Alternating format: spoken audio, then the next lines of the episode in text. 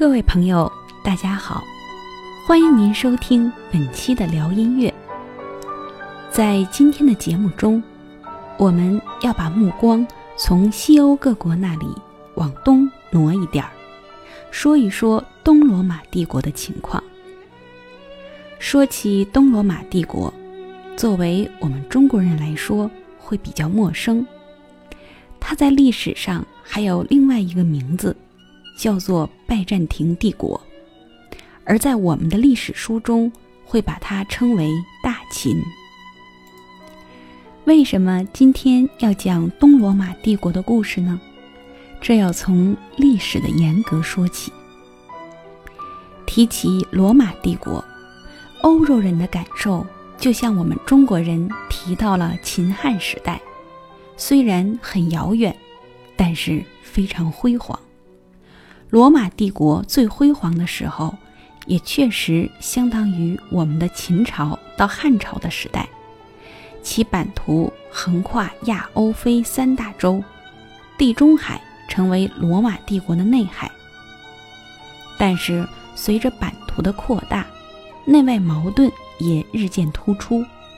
比如说，北方的蛮族不断的南下侵略，也就是日耳曼哥特人。当年他们属于蛮族，文化很落后，战斗力却非常强，很让罗马帝国的统治者们头痛。这一点和我们类似，比如说汉朝的时候，北方匈奴人也是如此。在公元三百九十五年的时候，罗马皇帝狄奥多西一世临终前，把庞大的帝国一分为二。交给自己两个儿子来继承和统治，长子继承了东部，而幼子继承了西部。就这样，罗马帝国一分为二。从实力上说，无论是经济上、军事上，还是文化制度上，东部区都远远的超过了西部区。也正因为如此，西罗马帝国。无力抵挡来自北方的蛮族一次又一次的侵略和洗劫，在苦苦支撑了不到一百年之后，就灭亡了。灭亡的时间是公元四百七十六年。后来的史学家把这一年定为中世纪的开始。而我们此前所讲到的格列高利圣咏、记谱法的发明、复调音乐的兴起等。所有这些音乐发展的情况，都是在西罗马帝国灭亡之后，在那片土地上所发生的事情。而今天我们要讲述的是罗马帝国的另一部分，也就是东罗马帝国。它是古希腊罗马文化的保存和传播者。如果不讲述东罗马帝国的音乐发展，是不完整，也是不公平的。话说，当年东西罗马帝国分裂的时候，教廷也分成了两派。随后，西罗马帝国灭亡，出现了政治权力上的真空，而教廷则填补了这个真空。北方的蛮族虽然战胜了文化先进的罗马，但是也接受了基督教。这样，西部区的教廷就逐渐成为西方最有权势的组织。这一点和东罗马帝国的情况是很不相同的。我们来对比一下，东罗马帝国的中心在君士坦丁堡，也就是今天土耳其的第一大城市伊斯坦布尔，而西方的中心则在罗马。今天是意大利首都，东边的官方语言是希腊语，而西方则是拉丁语。由于东方的教廷以正统自居，所以又叫做东正教；西方是天主教。最为重要的一个区别就是，在东罗马帝国，皇权大于教权，皇帝是最高统治者。拜占庭东正教会直接接受皇帝的领导，皇帝对教会拥有至高无上的权威，可以颁布神学理论，有权解释教义。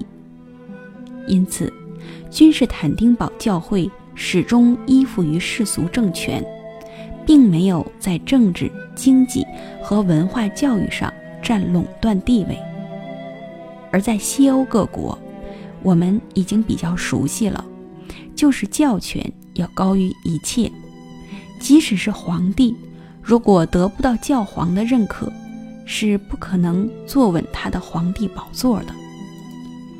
这是两者之间最为关键的区别。其他的一切文化发展、社会制度，都是以这一特点作为背景而发生发展的。知道了这个大的背景，我们来看一看音乐方面的发展。我们已经知道，西欧的音乐发展是依靠天主教会的大力提倡与推动的。其实，在最初，东罗马帝国的情况也是相似的。毕竟，双方都是信奉同一位上帝，读同一本圣经，很多宗教礼仪要求也非常相似，所以二者最初。都是比较重视宗教音乐的发展，而且都曾经禁止过其他民族和宗教的音乐。历史上把东罗马帝国的教会音乐称为拜占庭圣咏，这样和格里高利圣咏相区别。我们现在来欣赏一段拜占庭圣咏，来听一听它和西欧的圣咏有什么区别。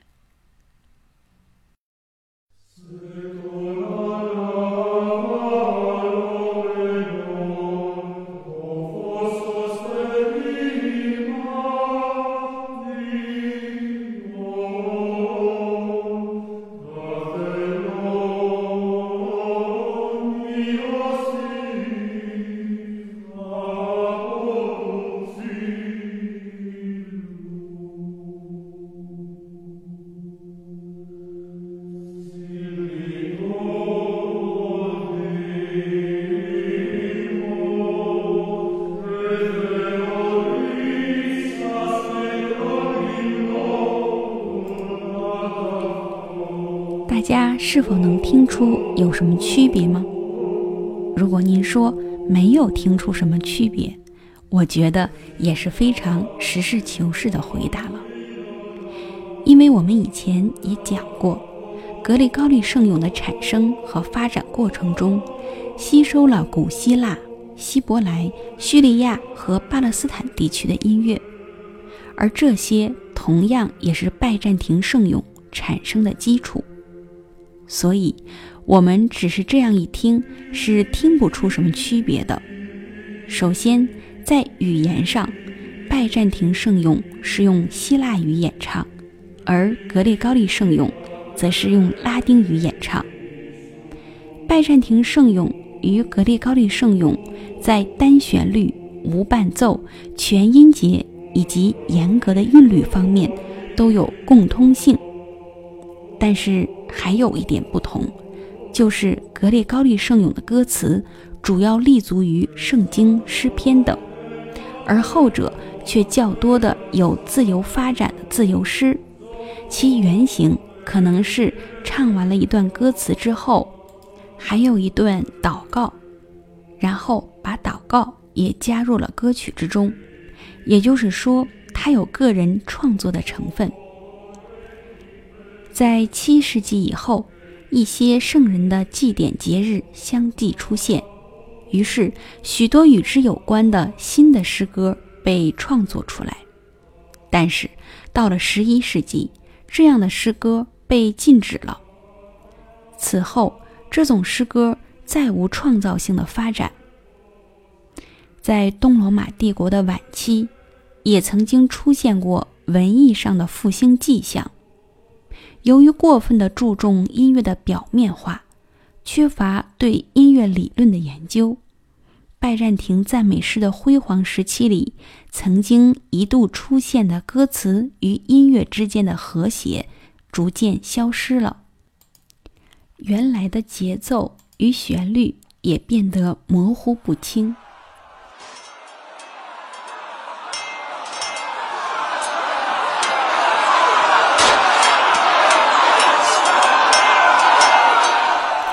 十四世纪中叶之后，拜占庭帝国急剧衰落，最终只控制着君士坦丁堡及其周围的地区。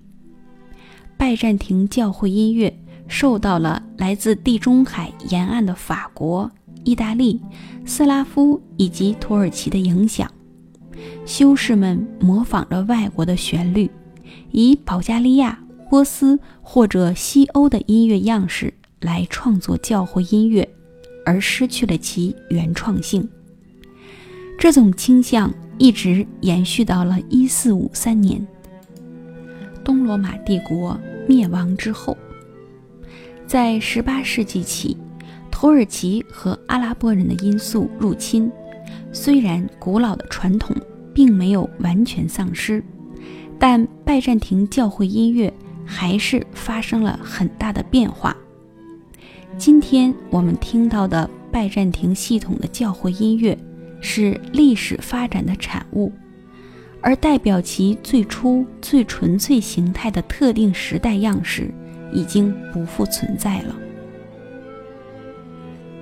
当东罗马帝国灭亡的时候，大批的学者逃往意大利、法国、西班牙等地避难。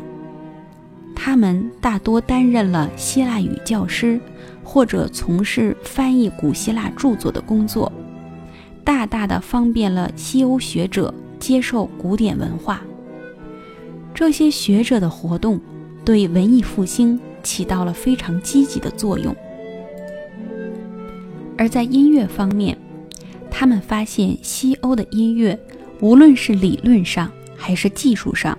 都已经发展到了一个相当高的水准，所以也就融入其中了。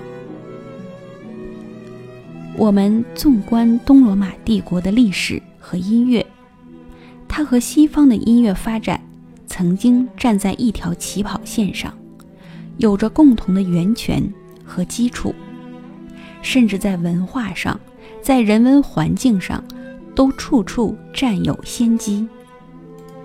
当东罗马帝国允许自己创作歌词，甚至允许用其他民族的语言来演唱教堂圣咏的时候，西欧天主教会还在垄断音乐的发展，刻板的要求用拉丁文演唱，甚至在歌词内容上也要严格遵守着圣经。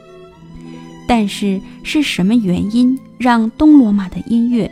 最终没有发展出自己的理论体系，没有完善的记谱法与创作，最终没有形成和西方音乐艺术可以比肩的成果呢？这是一个值得我们深思的问题。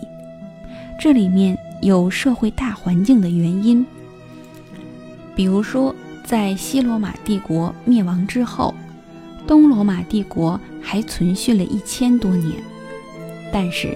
这一千多年中，大部分的时间是不太平的。比如，西罗马帝国灭亡之后，东罗马帝国就以罗马的继承者正统自居，就产生了像诸葛亮一样的心态，每天总想着北伐曹魏，匡复汉室。所以，东罗马帝国的统治者发动了多次战争。总想恢复昔日罗马帝国的荣光，他们也确实收复了一些被哥特人占领的原属西罗马的地盘儿。但是很快他就自顾不暇了，因为从六七世纪开始，在阿拉伯半岛兴起了信仰伊斯兰教的阿拉伯人，也开始不断的和东罗马帝国有战争冲突。到了十一世纪，西欧天主教会又允许发动了长达二百多年的十字军东征，这一切都使得东罗马帝国每况愈下，风雨飘摇。终于在一四五三年，君士坦丁堡被奥斯曼土耳其帝国攻陷，东罗马帝国灭亡，同时也标志着西方中世纪的结束。千古多少兴亡事，悠悠，不尽长江滚滚流。今天的土耳其是一个现代的政教分离的国家。如果大家有机会去土耳其旅游，一定要去它的第一大城市伊斯坦布尔看一看。那里就是君士坦丁堡，在那里有一座圣索菲亚大教堂。因其巨大的圆顶而闻名于世，那是一座改变了建筑史的拜占庭式建筑典范。在公元335年，由君士坦丁大帝首建；532年，查士丁尼一世续建；到了1453年，被奥斯曼帝国占领。圣索菲亚大教堂由敬拜上帝的东正教大教堂。变为了敬拜安拉的清真寺。如今，圣索菲亚大教堂则是以宗教博物馆的身份迎接世人。当年的唱诗班就曾经在这座大教堂里吟唱着拜占庭圣咏，而今天建筑尚在，音乐已渺然不知所向。说到这里，我不禁想起了巴黎圣母院。它的建筑时间是在十二世纪，恰好是西方文明开始迎来曙光的前夕。就如同东罗马帝国与西欧天主教的文化命运一样，东罗马的文化发展成熟都比较早，而西方的发展则比较晚。但是今天，当我们去巴黎圣母院的时候，依然能够看到。许多当年的音乐家们作曲的手稿，还有他们当年学习排练的地方，甚至这些场所今天依然在使用。而东罗马帝国的音乐，就如同它的很多其他文化的命运一样，已经融入在人类文明的长河之中。这就是历史，无论是昔日的荣光。还是战争的残酷，都已经成为往事。尽管东罗马帝国给我们留下的音乐上的作品很少，但是它作为古希腊、古罗马文化的保护与传承者，本身就可以让它在人类文明史上占有重要的地位。品古今音乐看时代变迁，有关东罗马。以及他的音乐故事就介绍到这里，感谢您的收听，我们下期再见。